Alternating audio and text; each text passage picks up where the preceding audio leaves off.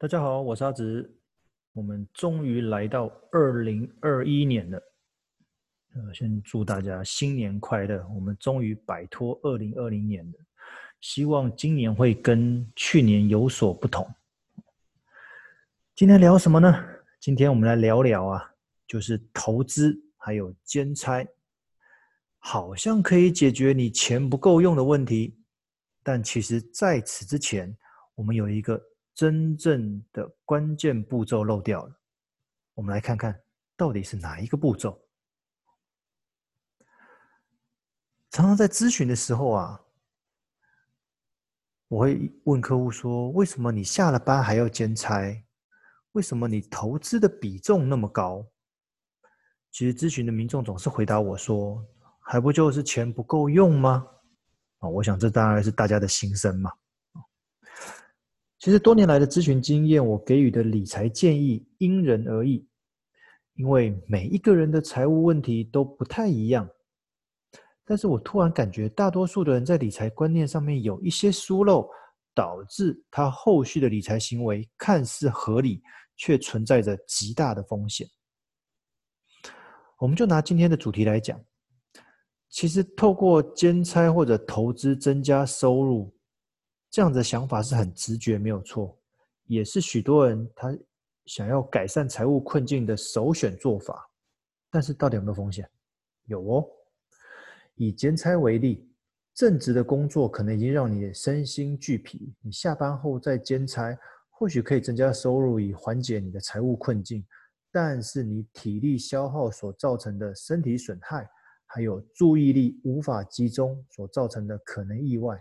却是你要留意的风险，这是兼差的部分。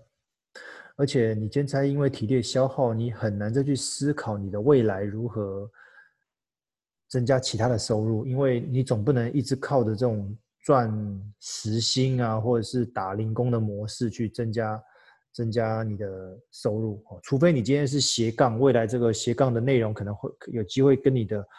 目前正职的工作相结合，哈那可能另当别论。那如果不是，你只是想要赚外快哦，接个时薪的工作，或是打零工的话，其实因为这样子工作的时间工时真的很长，其实你不太会有体力再去思考说，哎，我的那我未来是否一直要用这样子的工作和生活模式？那有没有机会改变？你或许没有太多时间给你思考。那如果你没有时间去思考你的下一步，甚至你未来的话，你就一直就有点像是老鼠赛跑，一直在这样子的模式内行行动，那你只会觉得自己越来越累，你就是会觉得生活跟工作都不太不太对劲。OK，这是兼差的风险。那投资呢？透过投资增加收入，请问各位一个问题：你投资增加收入的这个资金来源是什么？因为这可能是一个理财盲点哦，你都你已经没有钱了，你何来的钱供你投资？投资的资金如果太少的话，报酬率再高，你获得的的获利的金额也有限。那投资的资金比较多的话，你有可能是借来的。那对投资而言，我借贷的资金有必须在一定的期间内要偿还，就是有所谓的时间的压力。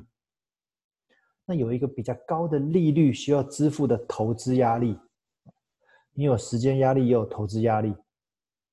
因为第一个，你借的钱要还；第二个，它的利率高，哦，你希望赶快投资获利，赶快抽身，赶快那个价差赚赚到，就可以把那个借的钱还掉。哦，那无论怎么看，你就只有短线的可能啊，不可能是中长线嘛，因为你有存在的我刚刚说的利率的。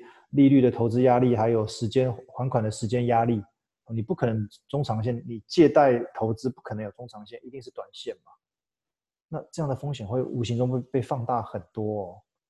所以借着投资来改善财务状况，这样的论述可能要打上一个问号，因为你一不小心可能会造成因投资而加速财务恶化，那可能就划不来了。开源跟节流的道理大家都懂，可是，在面对个人财务困境的时候，却只考虑到透过开源，就是刚刚所谓的兼差或投资，而不去思考节流的可能。据我了解，这是勇气的问题。因为开源是一种新的尝试，比较简单，但是节流呢，却是要改变你固有的生活习惯，这很困难。但是如果你愿意摊开你的生活支出项目来检视的话，就可以从中发现到许多调整的机会。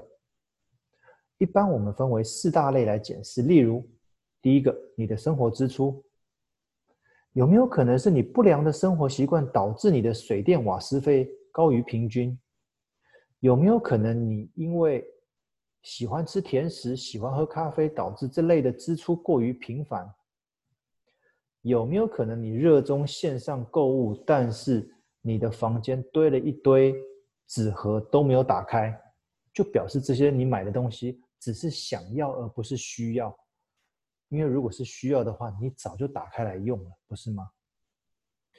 第二类，你的负债支出，你习惯刷卡消费，导致你的卡费很多，你的学贷、信贷、车贷等等的，一直层层堆叠，你有没有考虑过债务整并呢？第三类。